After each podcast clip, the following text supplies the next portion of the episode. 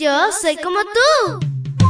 Pequeña para grandes cosas y grande para cosas menores. Te cuento que llegaste al lugar perfecto. La devoción matutina para menores.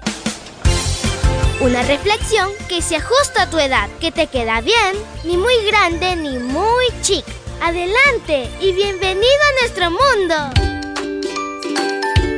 Hola, hola amiguito y amiguita. Jesús siempre está contigo.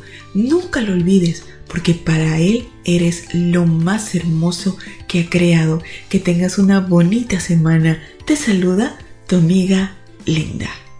El versículo para hoy se encuentra en Éxodo 9:7. Búscalo en tu Biblia y lo lees junto conmigo. Dice así, el faraón mandó a ver el ganado de Israel y resultó que ningún animal había muerto.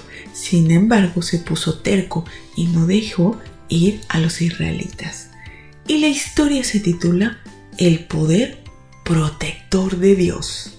Espectacularmente Dios protegió a su pueblo, de tal forma que ninguna de las plagas le afectó.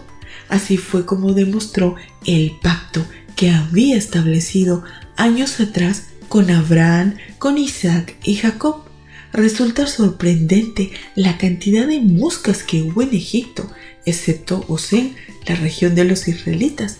Igual sucedió con todas las demás catástrofes. Ni una rana, ni un enfermo, ni un granizo, ni una langosta dañó a las personas, los cultivos o los animales de Israel. Por lo tanto, el faraón no podía atribuir la plaga a un efecto climático. Aunque Israel vivía en Egipto, vivían separados. No solo vivían distanciados físicamente, también estaban separados de las costumbres, las ideas, los dioses y la conducta egipcia en general. Dios siempre diferenció entre dos grupos, los que lo obedecían y los que no lo obedecían. Fíjate en lo que dicen los siguientes versículos. Donde vivían los israelitas no cayó un solo granizo.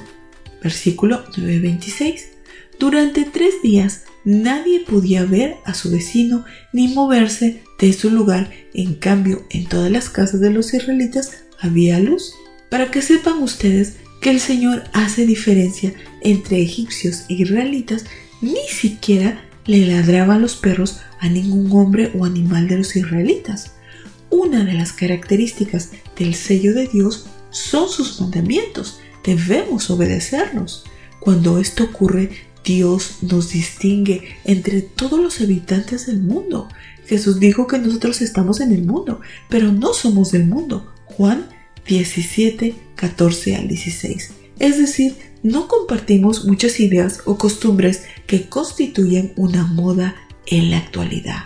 Los egipcios atribuyeron al poder del dedo de Dios la devastación del país. Son muy pocas cosas las que podríamos hacer solo con la fuerza de uno de nuestros dedos. Lo cierto es que Dios es tan fuerte y poderoso que metafóricamente le bastaría la fuerza de un dedo para devastar una nación y proteger a Israel. A lo largo de la Biblia, a las grandes obras de Dios se les atribuye a la fuerza de su dedo, su ley, la creación y la expulsión del mal. Querido Dios, gracias porque a través de esta historia podemos ver el poder tuyo, Señor, que tú eres un Dios poderoso y misericordioso.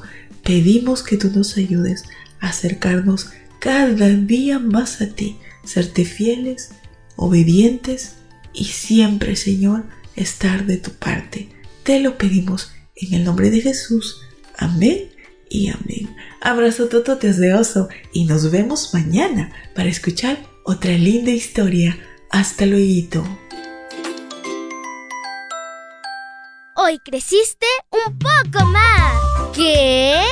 Porque crecer en Cristo es mejor. La matutina de menores llegó por el tiempo y dedicación de Canaan Seventh Day Adventist Shores and Dear Ministry.